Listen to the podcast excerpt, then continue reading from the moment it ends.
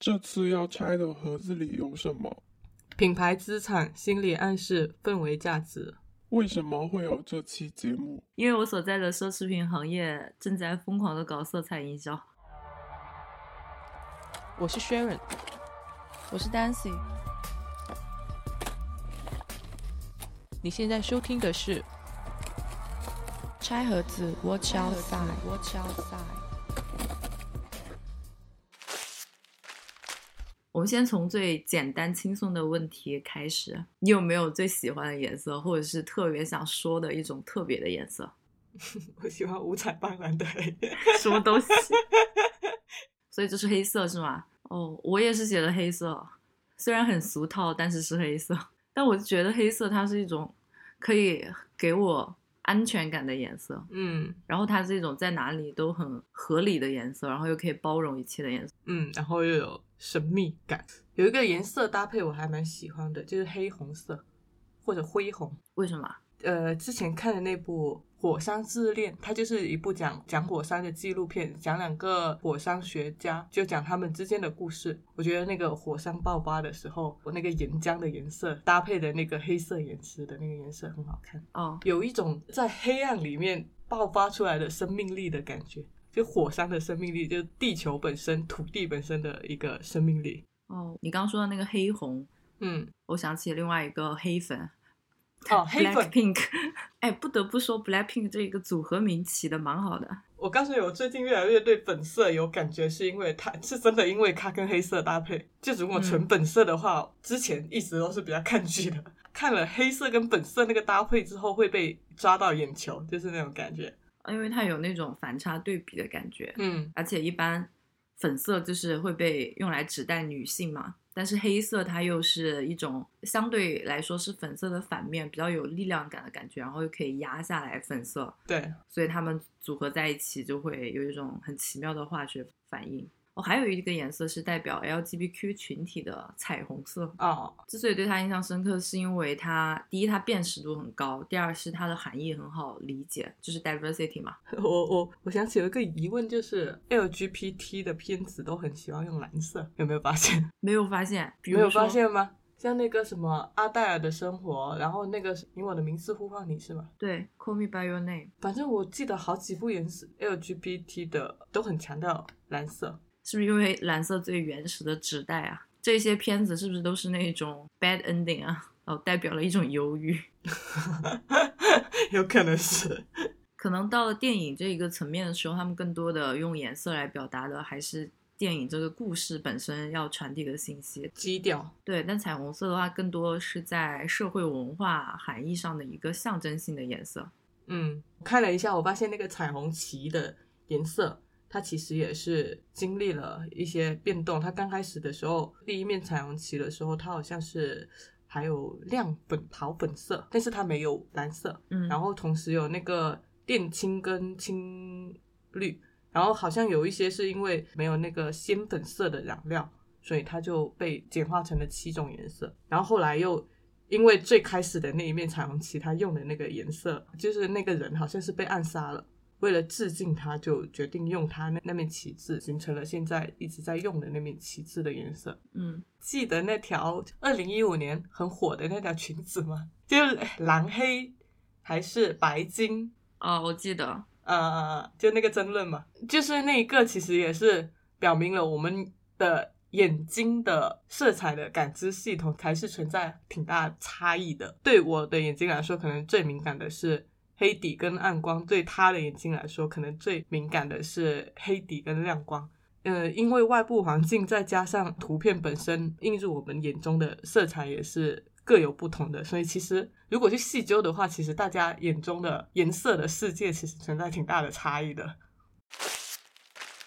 说起颜色营销的话，我们可以先从无数个颜色营销的经典案例开始切入，然后其中其实有很多品牌，他们都打造自己的专属色嘛，嗯，比如说 Tiffany 蓝啦，爱马仕的橙色，奢侈品的 对，奢侈品就有很多，但快消也有很多。可口可乐，呃，蓝瓶咖啡，它那个色调现在也是，啊、对，因为它品牌名里面都有一个蓝。嗯，然后在这些经典的品牌专属色的打造案例下面，其实会有一个与之关联的，可以先在这里解释一下，就是视觉锤这个理论。嗯然后视觉锤理论呢，它其实是基于广告学上一个很著名的理论是定位论。然后它的逻辑也很简单，就是说你要先找准你品牌的定位，给品牌打造一个语言钉，比如说沃尔沃的安全，还有宝马的驾驶这种，它把它归类为它的定位以及相对应的语言的钉子，然后再用视觉锤把语言钉钉在消费者心中。所以其实可以看出来，视觉锤理论它其实要和另外一个呃东西，也就是语言钉搭配起来去使用的。对，视觉锤在这个里面其实更多起到的是一个辅助性的作用，宣扬的更重要的其实是语言钉，也就是定位本身。嗯，其实它就是一种呃符号化的颜色，就让消费者能够快速的识别品牌，传递品牌的整个氛围。嗯，对，因为视觉锤的话，它就是从视觉这一个感官去入手嘛，然后除了颜色之外，形状，然后产品的包装啊，以及一些广告画面，就凡是你眼睛看到的，它都可以把它打造成为一个视觉锤。但是在这些视觉锤的分类里面，那颜色无疑是最简单直接的类型，然后它不需要翻译和解释就可以获得全世界的理解，而且很好辨识。给品牌打造了比较高的记忆度，这也是为什么很多的品牌他们都会打造自己的一个品牌专属色的一个原因。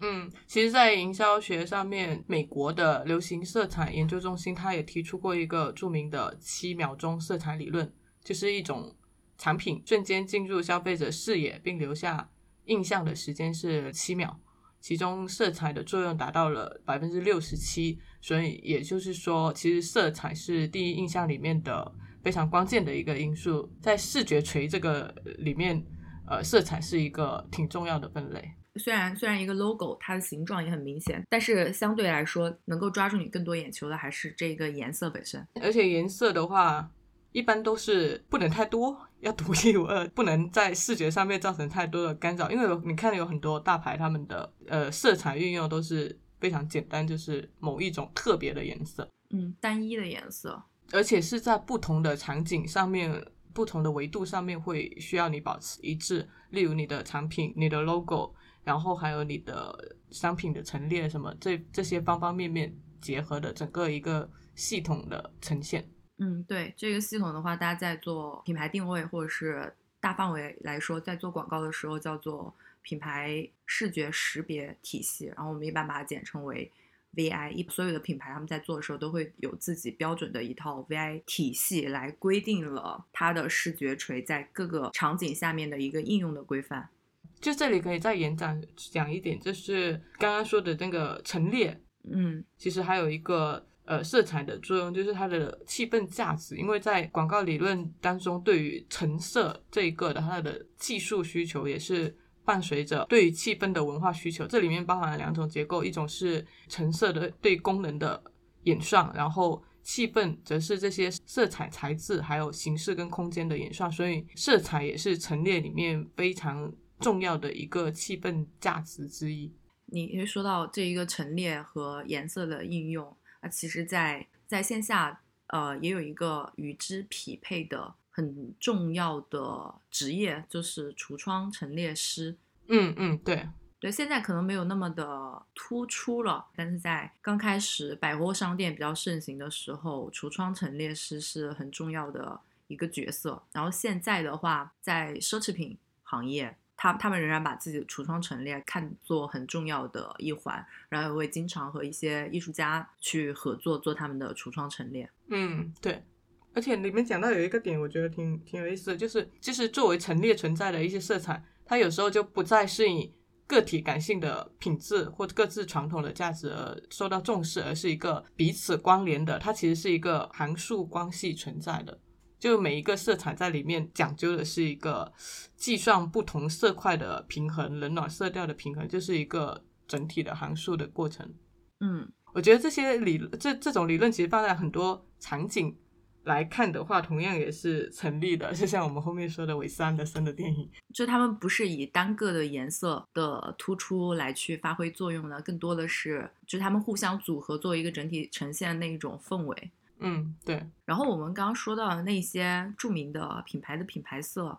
其实大部分它都会存在一种共性，就是它们都非常的明亮。就从视觉感受上来说，像可口可乐的红色啊，还有麦当劳的这种黄色，抢还有。橙色，对，都很抢眼。从视觉感受上来说，如果它是铺满你的屏幕的话，它不会让你感觉非常舒适。但是正是这一种视觉的冲击来去帮助品牌获得他们想要的注意力，同时又能够明确品牌的主导性的一种身份，来去表达品牌的这个宣言。呃，因为现在刚刚说的那些很抢眼的颜色里面的话，黑色和白色是被排除在外的嘛。嗯但是白色其实也有应用的比较成功的案例，一个是大家都非常熟知的苹果，就是 Apple 它的白色，嗯对，它算是很少见的在现代消费品里面用白色作为自己品牌色的一个颜色。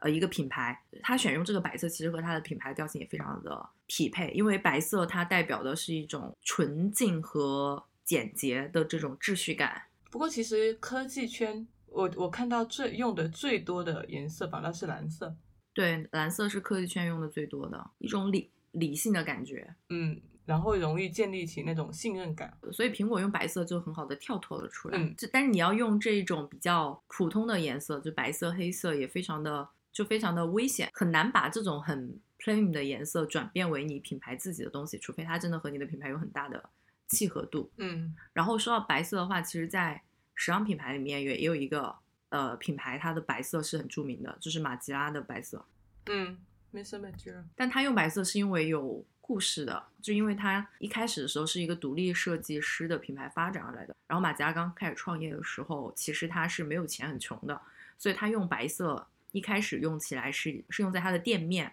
因为他当时那个店面很小，然后他的那一些家具哈陈设全部都是旧旧的，然后他为了让他的店面的陈设有一个统一的感觉，他就用了一个最简单的办法，就是刷白漆。嗯然后反而这种方式给他的品牌带来一个耳目一新、不一样的感觉，然后一直沿用到现在，在在时尚品牌里面也算是一个比较特别的颜色，特别的品牌色。然后我想讲的是一个长沙的花艺品牌，嗯呃，叫深深花艺，在在小红书上面不知道你们刷到过，就是花艺圈其实吸染跟扎染并不新鲜，就但是他们家的这种吸染花，它全部走的是暗黑路线的，然后用色非常大胆，所以在一堆花艺品牌里面就非常的出挑。嗯，打破行业传统的这种定式的一个做法。就他们的很多配色都看起来很亮眼，用黑暗色调，然后又有一种黑暗之中藏着热烈的那种感觉。你你说到这种现代的品牌，虽然和颜色没有关系，但是我觉得也是一个最近视觉锤理论用的很好的新兴品牌，就是那个 JoJo 起泡酒，你有没有看到过？啊、就是也在小红书上面挺火的。对，用一个老头的脸来做他们的包装，然后放的很大。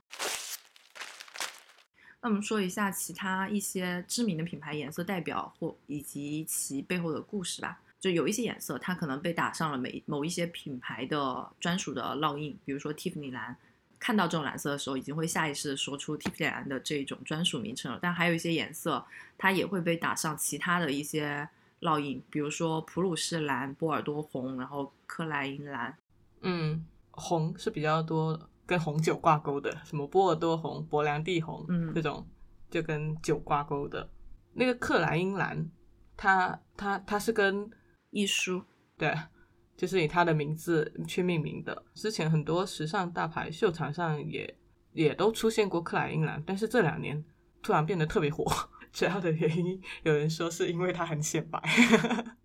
这个颜色确实很显白。它还有一部分原因也是和，因为最近这两年不光是克莱因蓝这种这种颜色很火，就是有很多很亮丽的颜色都很火。嗯哦，我想说普鲁士蓝，因为我最近看了一本书，就是智利的一个作家叫做本杰明·拉巴图写的一个很很神奇的小说，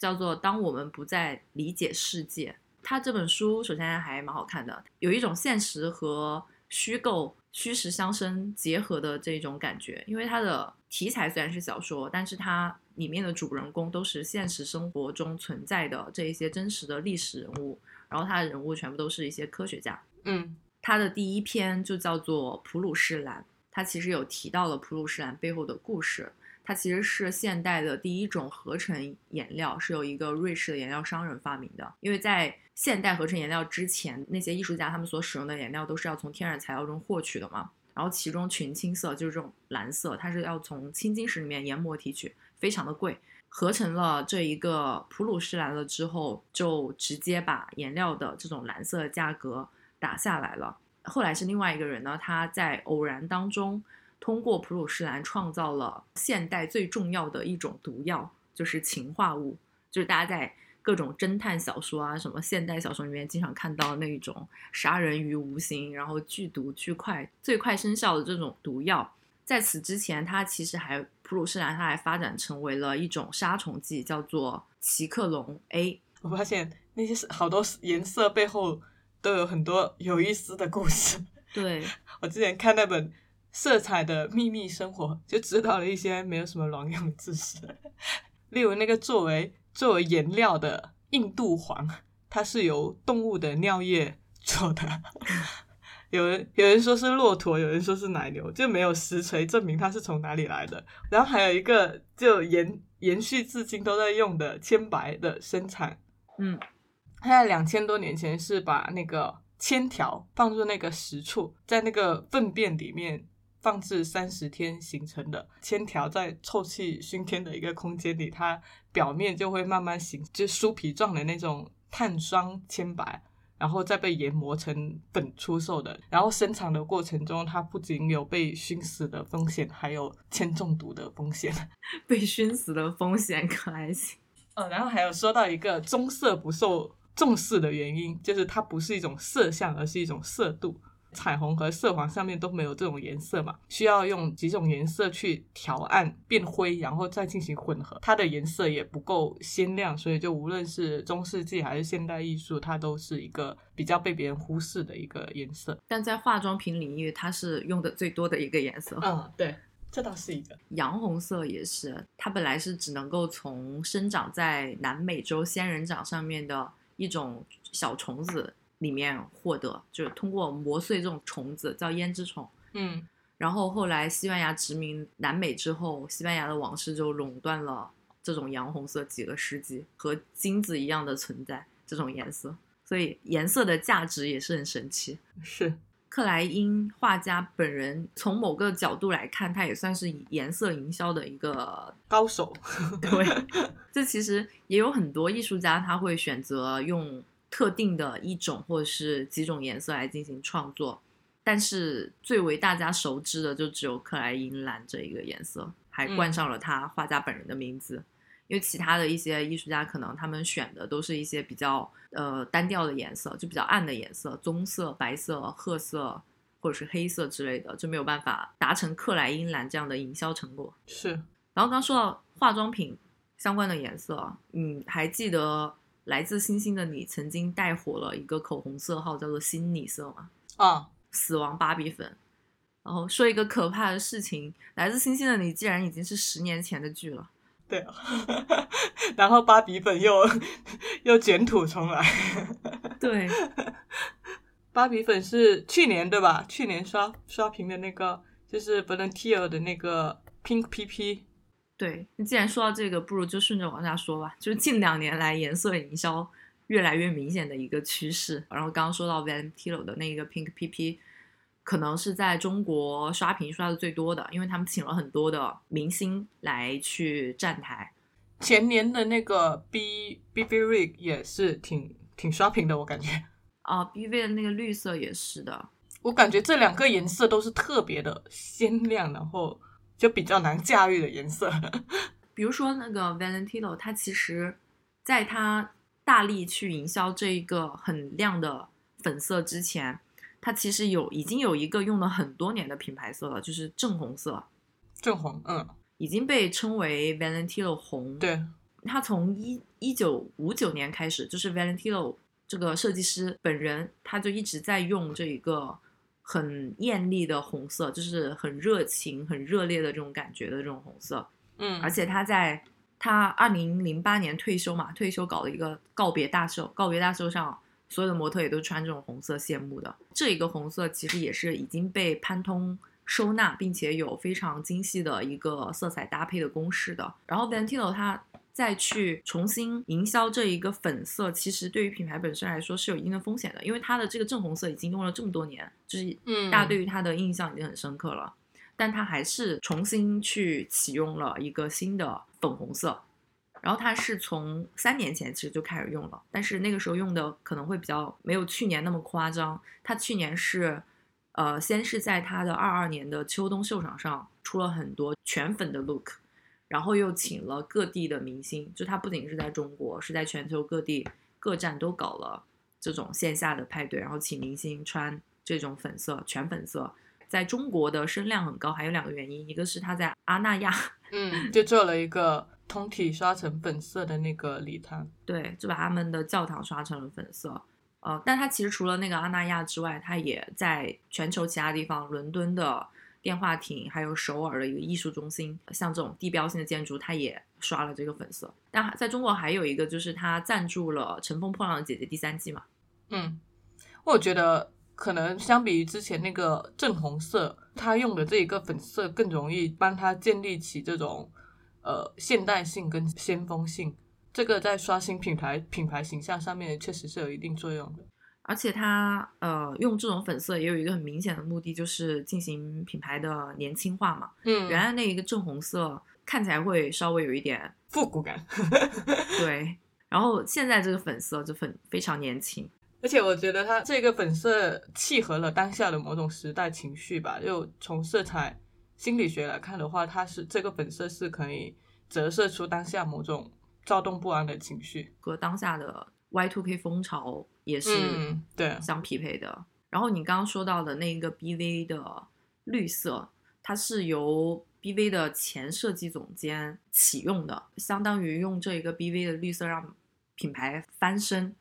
而且它的这种流行就话题度和流行程度，甚至高到在 Instagram 上面有专门去发布 BV 绿这一个主题的账号。嗯他的前设计总监就叫 Daniel 李嘛，他现在出任，刚刚出任了 Burberry 的设计总监，在 Burberry 上面对于颜色的设定，给品牌的整体性会更高一点，因为它是给 Burberry 开启了一个皇家蓝的颜色，很正的一个蓝色。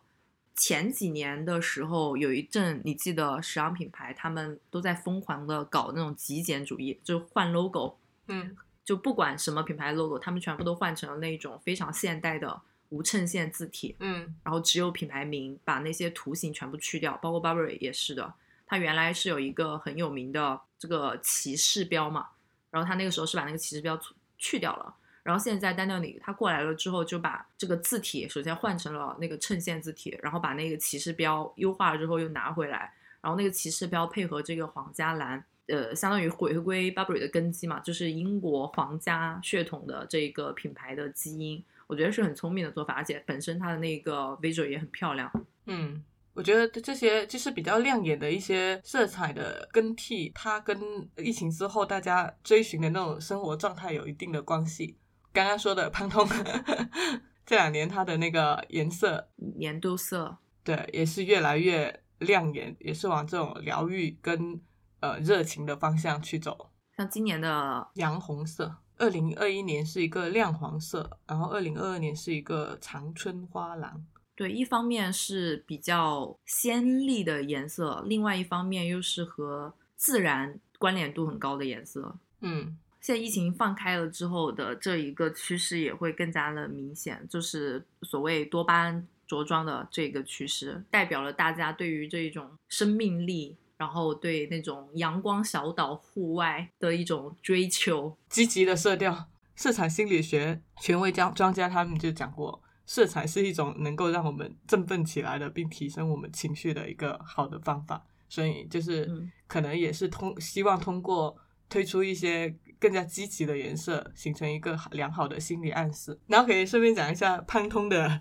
流行色预测，每年会在欧洲吧，好像都是在欧洲举行的，就两次秘密会议。然后那个会议其实都是一些色彩研究所的成员，就来自世界各地的，从事跟色彩研究相关的或者摄影相关的一些研究员。然后他们会他们会选在一个色彩单调但阳光充足的房间去展示那些色彩。它的那个流程大概就是会提前先定下一个抽象主题，比如说是时间、爱或者和谐。然后每个成员他们都会发表对于颜色的一个看法，就是对色彩趋势的看法，然后就自己动手去制作展示自己的情绪版，然后会在上面贴满了各种素材，就例如是照片啊、布料啊，还有艺术品啊、呃旅游纪念品等等，然后会研究各种色彩代表的情绪以及他们代表物的种种迹象，就是从一年风帆的信息里面找出可能的趋势。然后流行色的会议，它的那个讨论并不仅仅是色彩本身，它还会讨论各种政治啊、公共事件啊、电影、时尚、艺术、音乐、体育等等各个领域。这也是从侧面说明了，呃，颜色对于我们整体的一个社会文化，对，就是生活的方方面面，高度的相关性。对。然后去年其实还有一个比较低调的。品牌的营销案例就是罗意威，它出了一个中国文化颜色的一个系列 campaign 吧，很不一样，因为它是以中国单色釉为灵感来源，然后做了一个特别的系列，就是它从那一些非常就非常典雅清丽的这些釉彩里面去选取了一些中国传统的颜色。然后把它融入到品牌的衣服和它的包包的这个设计里面，然后旨在是向明清两代极简的陶瓷美学致敬。然后它这个系列在网上评价非常的好，基本上是一面倒的好评，甚至有网友评论说是堪称奢侈品牌在中国本土营销做的最成功的案例。就可以展开讲一讲，因为它有很多方面都做得很聪明。就首先，它和前面的那两个品牌的这种单一色彩，然后非常亮丽的这种颜色营销思路不一样，它是用了单色釉这一个颜色的合集，就它不是用了单一的颜色。然后单色釉本身它的颜色虽然非常的浅，然后看起来很单一，但是它在这一种就是荧光粉啊，然后很鲜亮的绿色里面，就会做出差异。它其实也没有很大动干戈的去设计一些新的东西。它的包带，如果你把它脱离那个釉，呃，单色釉瓷器本身来看的话，那个包带其实也就是很普通的，看起来跟它以前的东西没有什么差别。但它通过把它的包带和呃瓷器放在一起，就是换了一个产品所在的场景和语境了之后，就制造出了很强烈的这种新鲜感。这是它本身的一个出发点，就会很不一样。而且有很多国外的品牌，他们在一说这中国文化的营销的时候，就会很粗暴的用正红色啊、明黄色啊，就这种。对。但是呃，罗意威他肯这样子做，他就会做的更高级，但是同时也很通俗易懂嘛。然后除了它本身的这个设计原点之外，他们在传播上面其实也做的很聪明。他没有邀请明星站台，而是。去延续了，就是它的这个主题向明清呃极简的陶瓷美学致敬嘛，所以它的营销方式就是把这一个系列的文化价值进一步的深化。就他会，他先举办了一个中国单色釉的陶瓷展览，然后这展览完毕了之后，它的展览上面的作品就会被送到呃全国的罗意威的门店里面和消费者近距离接触。然后他还去造访了景德镇，拍了一个纪录片。然后他还捐助了景德镇陶瓷大学，并且开展了一个单色釉陶瓷的教育项目。嗯，就是他所有的这些营销动作都和他的主题结合的非常的紧密。对，嗯，我觉得奢侈品是比较好去发挥这种对于色彩上面的应用呃，应该说时尚圈吧。我印象比较深刻的是麦麦当劳的那个不可能汉堡包，就它是一个全黑色的空盒子包装。然后售价是需要七块钱，就是那个黑色的来源是来源于被大火烧毁的农场或牧场，就是想让大家了解到之前西班牙就是农民跟牧场他们受灾的一个状况，然后号召大家去帮他们，就有点公益项吧。它是推出了一个黑色空盒子，然后黄色的那个麦当劳标记就出现在那个炭黑的盒子上的时候，显得很醒目的。就又有一种对这种灾难的一个警示作用，然后它同时又是一个向全民去进行募捐的一个载体，就他们那段时间购买成功的顾客都可以，呃，尽自己的力量去帮助西班牙受灾的那些农民。然后这个项目除了空盒子之外，他还邀请了知名摄影师去拍摄了一系列的这种公益海报。不过就是这个地域性比较强一点，声量也不是很大。因为是在西班牙嘛，西班牙境内可能声量会比较大。嗯，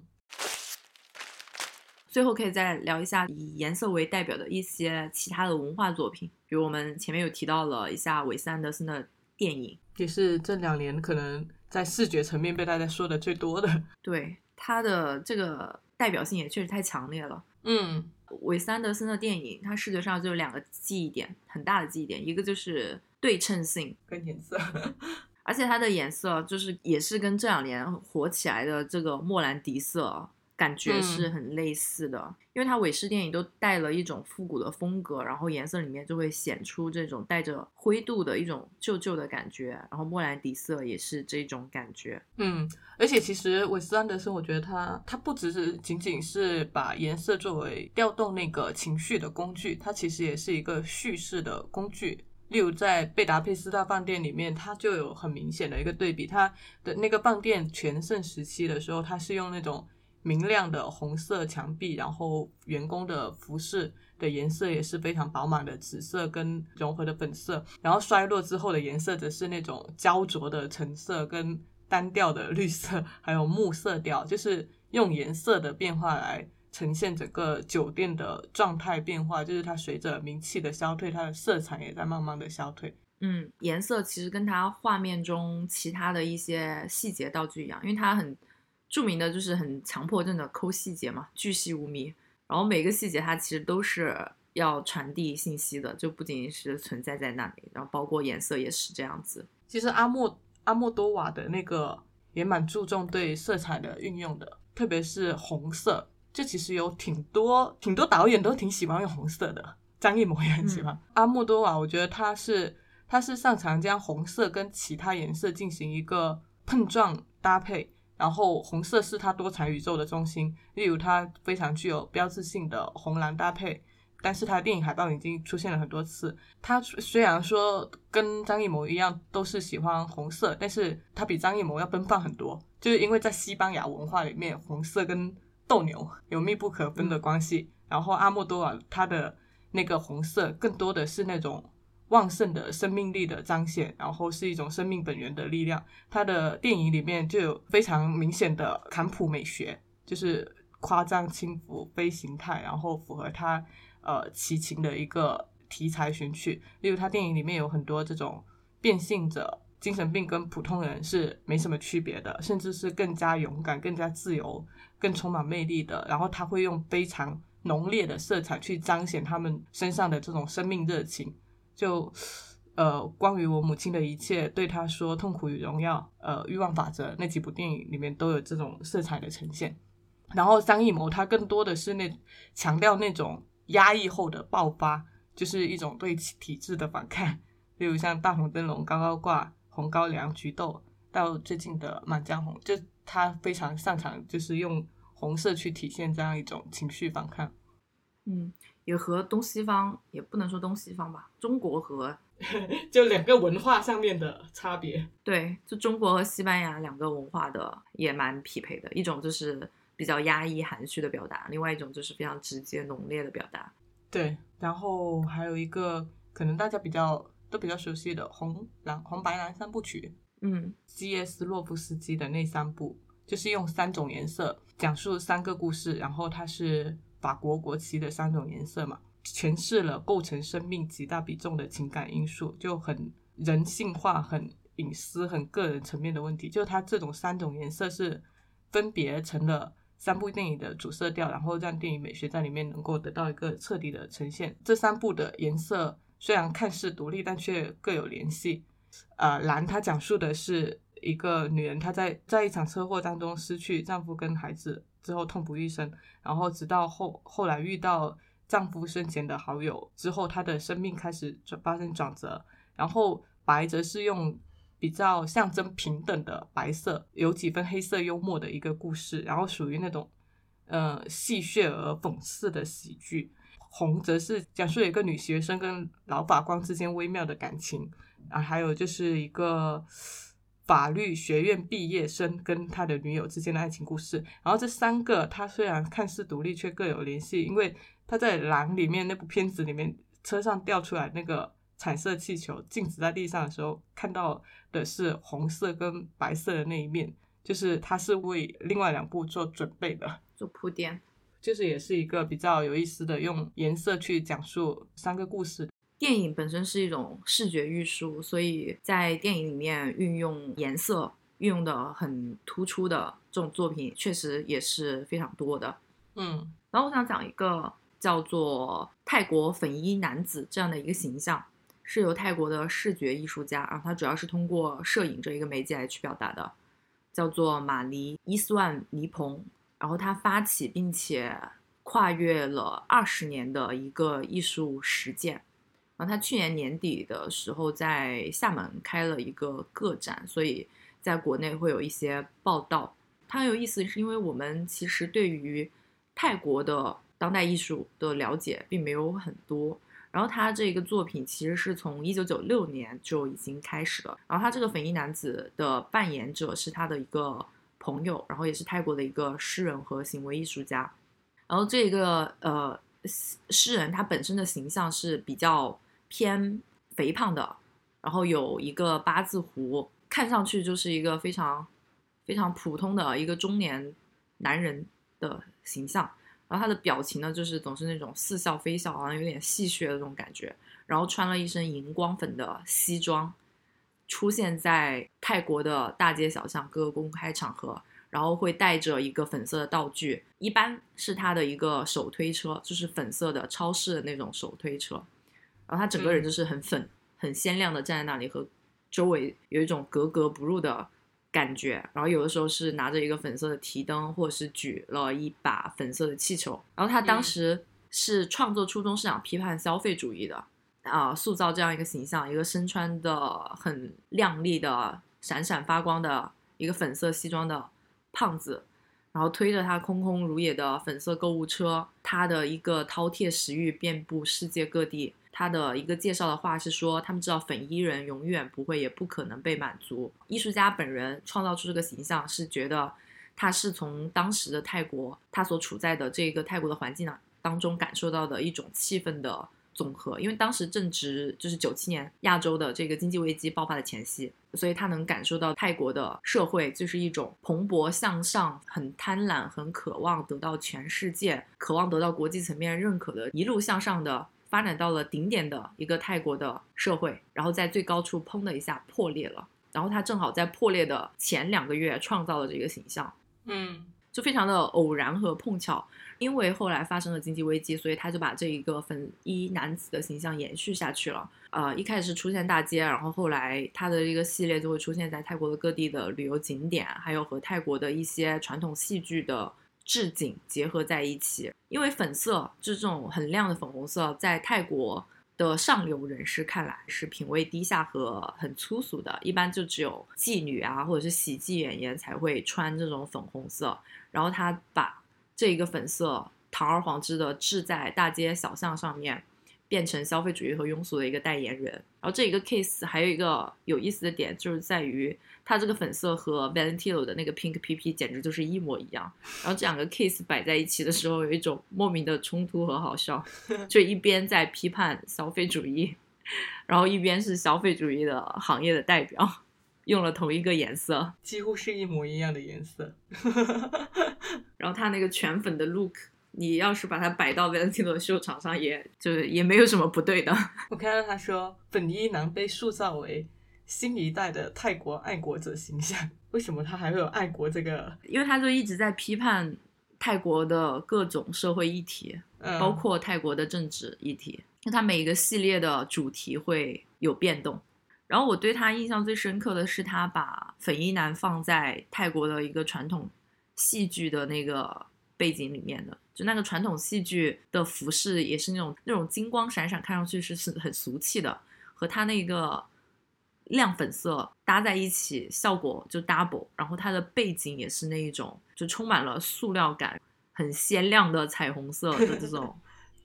不灵不灵的。颜色它不仅对我们有着感光的义务，让我们看到了更加多彩的世界，给我们提供了氛围价值，而且其实每一种颜色背后都有其对应的非常丰富的文化内涵跟外延。就每一种流行颜色的背后，其实都折射了一定的社会情绪跟时代审美。然后每一种颜色的爱憎背后，也包含了各种各样复杂的因素。解码色彩的丰富语言，可以让我们对这个世界的构成多一份认知，多一个角度，也是挺有趣的一件事。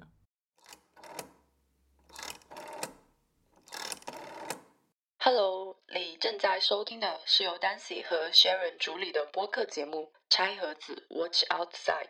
如果你喜欢我们的节目，可以去苹果播客给我们好评，让更多的人听见我们的声音。也欢迎到我们的便当盒进行打赏支持。更多互动方式以及我们节目中提到的所有信息的详细补充，都可以在节目的 show note 中找到。我们的固定网址是 watch 横杠 out 横杠 side dot com，欢迎到这个地址来找我们玩。我们推荐你在苹果播客、小宇宙、Google Podcast 等泛用型客户端收听，也可以在网易云音乐、QQ 音乐、喜马拉雅等平台找到我们的节目，搜索“餐盒子”即可。感谢您的收听。